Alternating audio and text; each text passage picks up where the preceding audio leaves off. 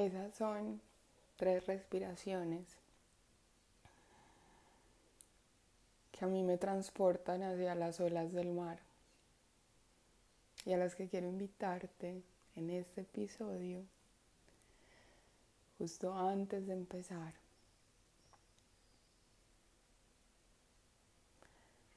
Para que um, encuentres un lugar y puedas sentarte allí, tal vez con una taza de café o té o lo que quieras hoy. Y podamos estar aquí en una conversación de alma a alma. Ahí donde estés sentada, alma. Te invito a ir a tu respiración y a cerrar los ojos un minuto mientras vas escuchándome. Y con tu respiración viajar por tu cuerpo, sintiendo cómo se expanden lugares en ti cuando el aire entra y cómo se contraen esos lugares cuando el aire sale. Y tal vez en una de esas respiraciones ir al centro de tu pecho a escuchar lo que hay ahí.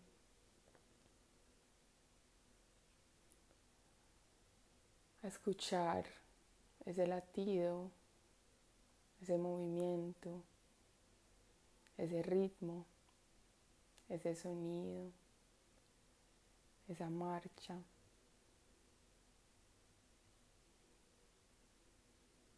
A sentir ese corazón que está ahí.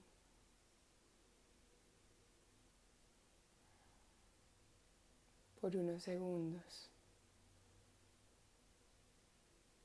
Y si quieres puedes llevar tus manos unidas hacia el centro de tu pecho, apoyando tu pulgar ahí y conectando ese pulgar con el lugar desde donde salen tus ritmos.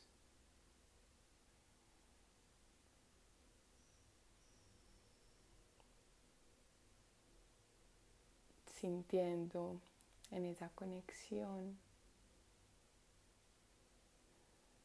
Tal vez la vibración o el compás de esa brújula que tienes ahí en el centro de tu pecho.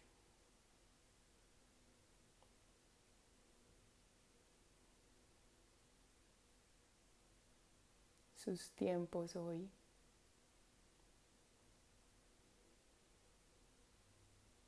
su contundencia hoy,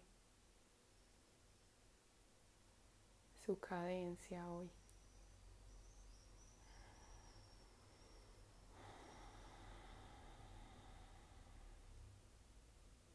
Y después de tu próxima exhalación,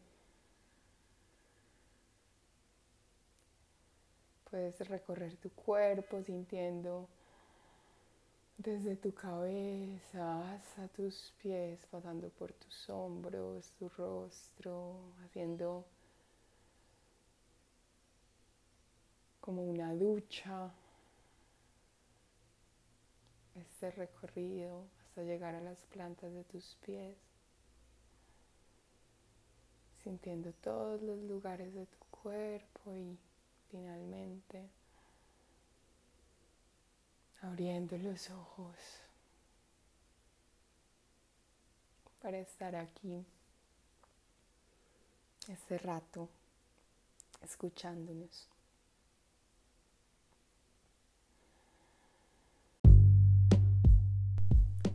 Nudos en la garganta, vacíos en el estómago, carcajadas inconfundibles, llantos imparables, bailes inolvidables, abrazos eternos, sabores, sensaciones impensables. Todo lo que nos conecta con la vida se va volviendo recuerdo y se convierte en una historia de pasos en la tierra que nos van trazando un mapa. No estoy segura del tema concreto de cada semana, pero estoy segura de poner el alma aquí para desnudarme y viajar y a la vez invitarte a eso, a que a través de las palabras nos vayamos desnudando para viajar más ligeros, más livianos entre mundos.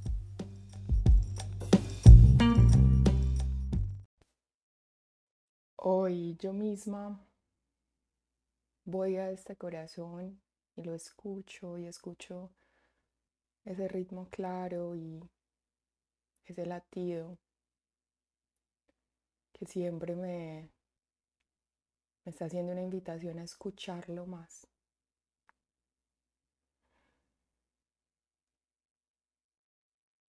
A volver a esa conexión que a veces interrumpo. Y de eso quiero hablar, de la interrupción. De la interrupción que llega y que se abre un espacio ella misma para poner una distancia entre nosotros y lo que hemos venido siendo o lo que ha venido siendo. Y hay una interrupción que esta última semana ha estado sucediendo en mí. Se hizo evidente y, me de todas las maneras que la atendiera. Fue una interrupción concreta en una amistad, en una amistad que tengo desde que estaba muy pequeño. Yo conozco a este ser humano maravilloso desde que estaba en preescolar, pero realmente la amistad fue como desde los 12 más o menos. Pero bueno, eso ya es más de 15 años en una amistad. Entonces, esta amistad en los últimos años ha vivido una interrupción. Una interrupción porque yo tuve un momento en el que salí corriendo de allí. Salí corriendo después de haber construido un lazo muy estrecho, después de tener un espacio en el que éramos muy honestos, en el que había mucha desnudez al hablar, al contarnos cómo iban nuestras vidas. Y llegó un periodo de la mía de dolor y, y de revolcones. Y literalmente el punto en el que yo me alejé e interrumpí esta construcción fue en una conversación en la que él me preguntó, ¿cómo estás, Caro? Y yo le respondí revolcada y me dice, tú siempre estás revolcada.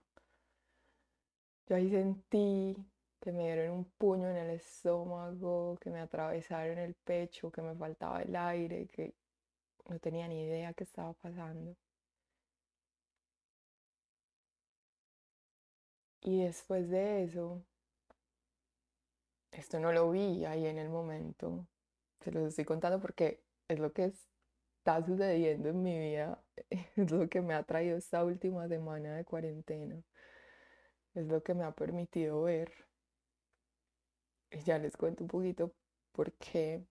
pero en ese momento en el que sentí ese comentario como una daga que me atravesó, yo empecé a correr en dirección exactamente opuesta a esa amistad y me empecé a alejar sin ser una elección premeditada, planeada. Cuando menos lo pensé, ya iba lejos. Iba lejos em, porque además no sabía mucho cómo quedarme sin mostrarme en el desastre. Yo sentía que para quedarme en la amistad tenía que dejar de mostrar esos revolcones. Y lo sentía no porque él me hubiera dicho siempre estás revolcada, sino porque yo misma no soportaba recibirme así.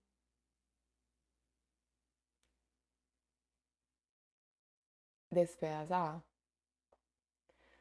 diferente a la Caro que conocía toda la vida. Entonces, en esa incapacidad mía de recibirme, de recibirme así, tal cual estaba, un poco como las obras de arte de Picasso, que parece que nos permiten ver de forma más real. Esos rostros que, que plasma, porque los vemos después de estar desbaratados en pedazos, en un intento por reconstruirlos de nuevo. Y entonces los vemos como son, porque también tienen unos desvíos que, que antes en su construcción perfecta no podíamos ni siquiera intuir. Entonces, ahí en mi incapacidad por recibirme así, empecé a alejarme y a distanciarme y aparecía de vez en cuando en la amistad con unas apariciones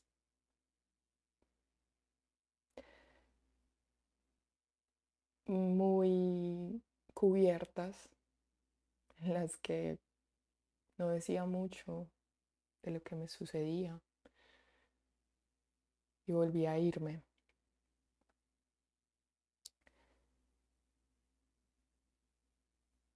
Esa interrupción en la amistad fue una consecuencia de mi interrupción en lo que había sido hasta ese momento de mi vida.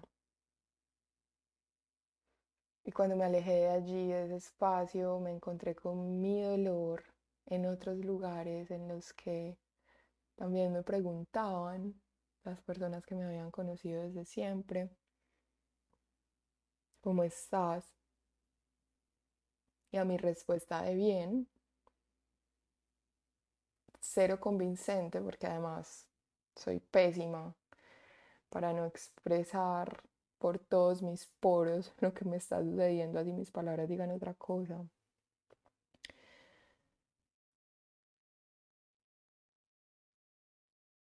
Ellos me decían, no vemos a la misma cara, no, tus ojos son diferentes, no estás de brillo. Y hubo una persona en específico que me tocó mucho porque fue absolutamente amorosa. Él me dijo, no alcanzo a ver ese brillo, pero seguramente va a volver. Yo sé que va a volver.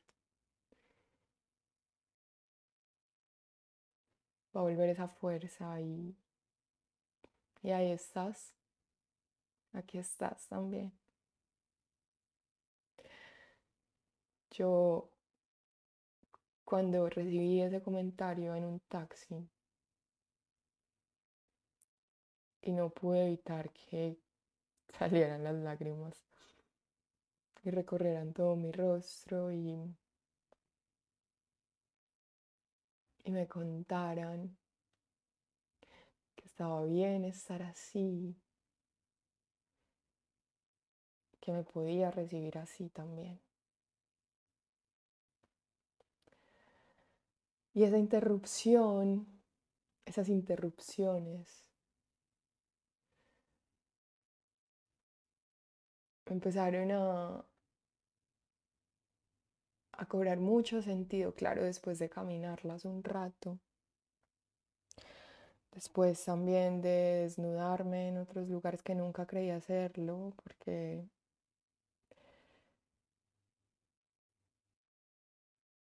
porque no era en amistades de años, porque era en, en conexiones profundas, pero en amistades de pocos meses. Cuando empecé a hacerlo y a darme cuenta de cómo en esos espacios había una apertura para todo el desastre que yo tenía. Entonces empecé a intuir que esas interrupciones que estaba teniendo con lo que era y con los espacios a los que acudía, como esta amistad de la que les hablo, pues me estaban contactando con otros lugares míos y con otros lugares del mundo que me estaban permitiendo vivirme de otra manera. Esta semana hablé con ese amigo del que me distancié tanto. Porque un día en especial en el que yo sentí como una volquetada de él se vació sobre mí, toneladas y toneladas de él con su amistad y su historia. Llegaron a mí y no tuve más remedio que escribirle y decirle que yo sabía que me había alejado de esa amistad. Porque además con todas esas toneladas que me vaciaron de él encima, también lo vi después de mi dolor. También lo vi a él en ese comentario que me hizo de siempre vivís revolcada o siempre estás revolcada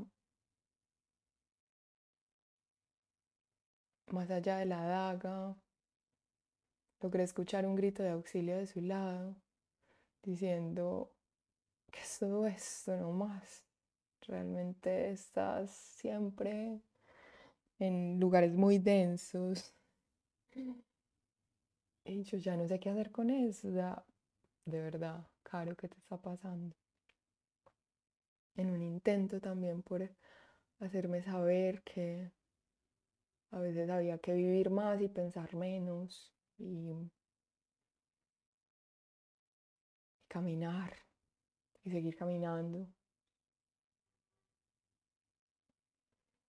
Entonces, cuando le escribo,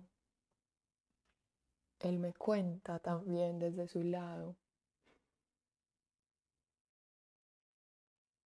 el dolor que se quedó en esa distancia, sin palabras, sin explicaciones, porque además yo no sabía bien que me estaba yendo. Solo después fue evidente que me fui. O sabía que lo estaba haciendo, pero no fue algo muy planeado, como listo, aquí me voy a ir, voy a terminar esta amistad, Además, también siento que como esa relación de amistad tiene ciertos espacios y ciertas expansiones. No solemos terminar una amistad o decir que, que no vamos a estar allí. Entonces, ante esa sorpresa para él de irme, se quedó también un dolor. Y él siempre estuvo ahí, él siempre decidió quedarse, eligió quedarse. Entonces cuando nos escribimos uno de estos días que pasaron, no, no, no tengo muy claro cuál,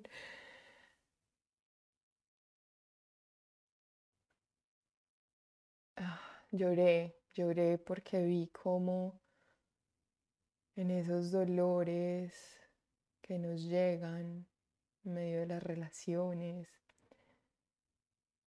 siempre podemos elegir irnos y siempre también podemos elegir quedarnos. Y no porque una decisión sea más o menos que la otra, sino porque desde mi corazón, desde mi corazón la invitación en mi vida siempre ha sido no huir, quedarme, quedarme con todo y dolor quedarme con todo y desastre. Claro, para eso necesito abrazarme con todo y dolor, necesito abrazarme con todo y desastre. Y eso fue lo que mi huida o mi retirada me permitió abrazar en otros lugares.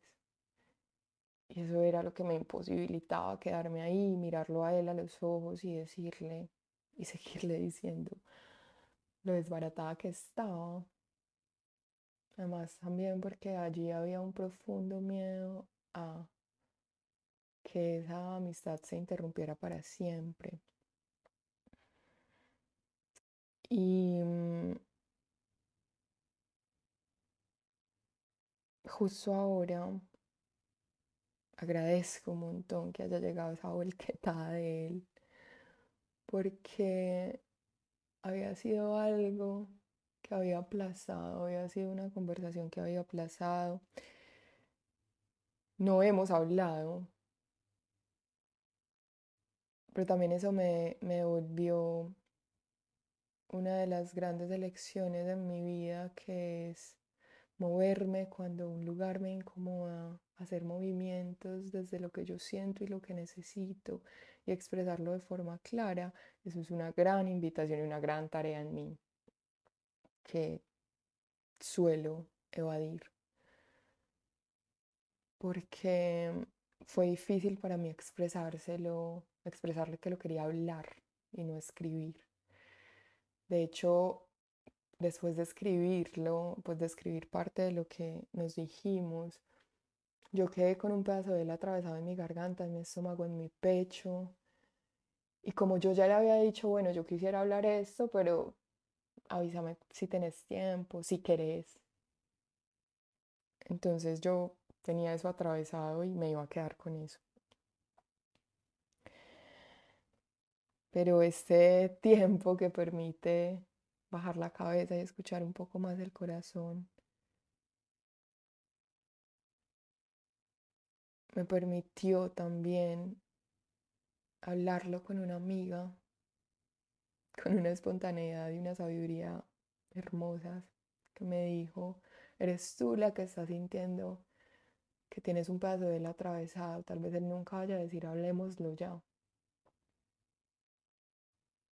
¿Qué importa que él no lo quiera hablar o no lo quiera de la misma manera en que tú lo estás queriendo ahora? ¿Qué importa que él no lo necesite? Si él está dispuesto y tú lo necesitas, házelo saber.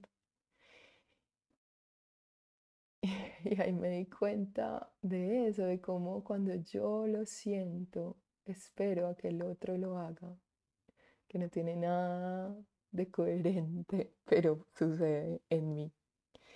Y entonces tomé una decisión diferente y fue atender a lo que yo estaba sintiendo sin esperar a que alguien más lo atendiera. Y le conté que quería hablarlo, en este momento. Y no ha llegado la conversación y no ha llegado el encuentro, pero aún así sentí que se fue desbaratando ese nudo y se fue diluyendo ese pedazo de él que tenía atravesado, porque hice el movimiento desde lo que yo estaba sintiendo, sin esperar a que afuera se concretara. Y claro, en el ejercicio de mi libertad, de la libertad que me da la vida para tomar estas decisiones que pueden parecer pequeñas, pero que siento que son realmente las que nos permiten las grandes transformaciones, pues me encuentro con los límites. Y los límites en este caso son las decisiones de ese otro que también me cuentan que puedo atenderme sin esperar respuestas. Entonces llega a mí una parte de una canción que he cantado como desde que tenía 13 años y ahora cobra mucho más sentido. Y es si alguna vez me cruzas por la calle, regálame tu beso y no te aflijas. Si ves que estás si ves que estoy pensando en otra cosa, no es nada malo. Es que pasó una brisa. La brisa de la muerte enamorada que ronda como un ángel asesino. Mas no te asustes, siempre se me pasa es solo la intuición de mi destino. Y esto es una parte de una canción de Fito Páez que se llama La del Camino, seguramente la conoces o no. Y llega esa frase porque esa frase ahora más que en cualquier otro momento anterior de mi vida ha cobrado un sentido mágico, y es esa frase que, que sale de mí para todos los que me han conocido y que en algún momento, en mis interrupciones de eso que han conocido, se han sentido desconcertados y no saben cómo conectarse de nuevo conmigo. Porque además yo me ausento.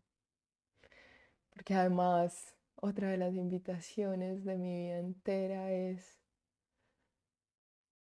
abrazar esa presencia, abrazar esa presencia sin temor a que que el otro se vaya al ver todo lo que soy. No abandonar yo, evitando que el otro me abandone. y Y entonces esta frase llega como, como una frase de, perdón, de yo sé que me he ido. Yo sé que no has visto el brillo en mis ojos. Yo sé que no me has podido encontrar. Pero si me cruzas por la calle así y ves que estoy ausente, solo regálame tu beso y no te aflijas, no te preocupes. No es nada malo, es que pasó esa brisa de la muerte.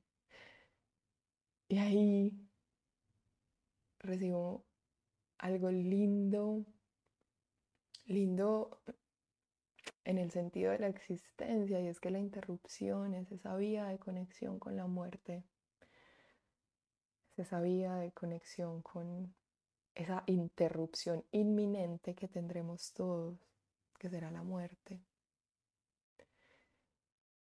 Y a medida que nos vamos conectando con la interrupción, también vamos abriéndole las puertas a, a esa muerte que nos permite conectarnos con la vida desde un lugar más amplio, que nos permite conectarnos con la vida desde su holismo, desde eso completo, que no puede dejar a la muerte afuera, que no puede dejar las interrupciones afuera, que no puede dejar la Carolina sin brillo en los ojos afuera, que no puede dejar la Carolina distante afuera, que no puede dejar pedazos con los que no nos sentimos tan cómodos afuera.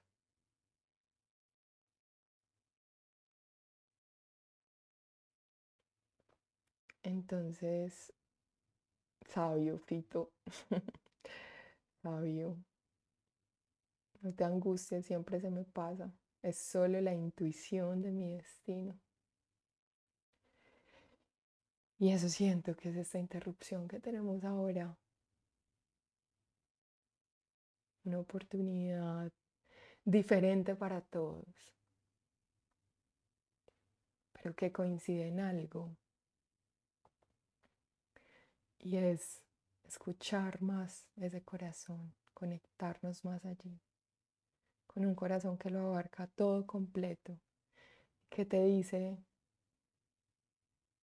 cuáles son los movimientos de esta interrupción en ti. Para mí han sido movimientos en una amistad herida, movimientos en atender más lo que voy sintiendo, sin esperar a que se mueva el otro, porque a mí me está incomodando la silla. Movimientos en presencia, movimientos en quedarme allí sin salir corriendo, movimientos en atender esas ganas de, de bailar, de sudar, movimientos en pintar, en escribir. Y otros corazones dirán que el movimiento es el reposo y la quietud. Y otros corazones invitarán a que el movimiento sea el silencio. Entonces, con inmensa gratitud por poder recibir los movimientos de los otros que deciden compartirse,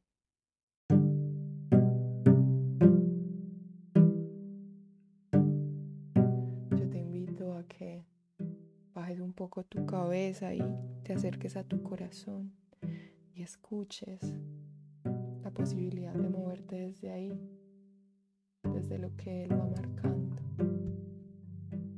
los movimientos que nacen para contarte que puedes elegirte